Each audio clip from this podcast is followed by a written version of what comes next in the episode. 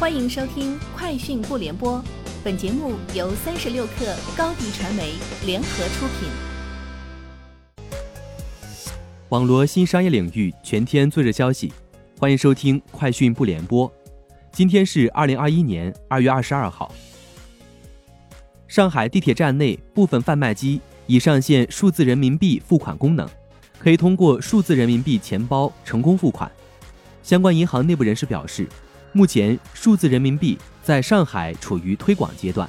有的商户开通了数字货币收款功能或公司数字货币钱包就可以交易。国家信息中心发布《中国共享经济发展报告（二零二一）》，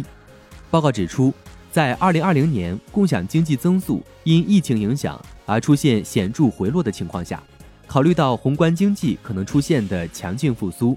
预计二零二一年增速将有较大回升，速度有望达到百分之十至百分之十五。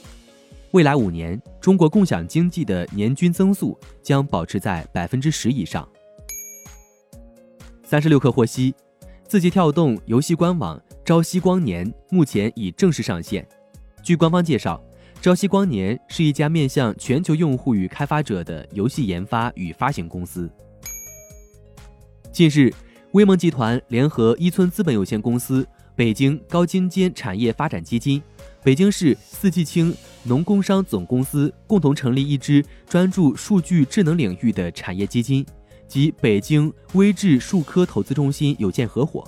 基金第一期规模五亿元人民币，基金将聚焦于数据智能领域的投资机会，重点关注云计算和 AI、大数据、物联网等技术，形成有机结合。并在商业上取得一定成功标的。Sensor Tower 商店情报数据显示，二零二一年一月，腾讯《王者荣耀》在全球 App Store 和 Google Play 吸金二点六七亿美金，较二零二零年一月增长百分之二十二，蝉联全球手游畅销榜榜首。腾讯和平精英和 PUBG Mobile 一月预估收入超过二点五九亿美元，较去年同期增长百分之二十六，位列榜单第二名。榜单前五另外三款游戏为《Fate Grand Order》、《米哈游：原神》以及《Roblox》。知情人士称，亚马逊很可能开始在美国以外的地方测试潜在的移动无线网络市场，并最终可能与 Dish 在美国展开合作。其表示，亚马逊似乎正在考虑在欧洲测试一项服务，他们正在海外进行测试，目的是打入美国市场。而海外运营商对这一潜在发展有很多议论。据媒体报道，当地时间周日，SpaceX 首席执行官埃隆·马斯克在推特上表示，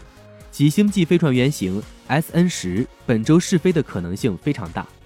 美国联邦航空管理局上周结束对 SpaceX 星际飞船原型 SN 九试飞爆炸的调查，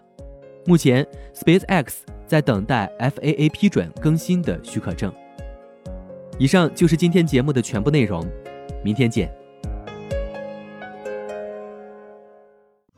高迪传媒为广大企业提供新媒体短视频代运营服务，商务合作请关注微信公众号高迪传媒。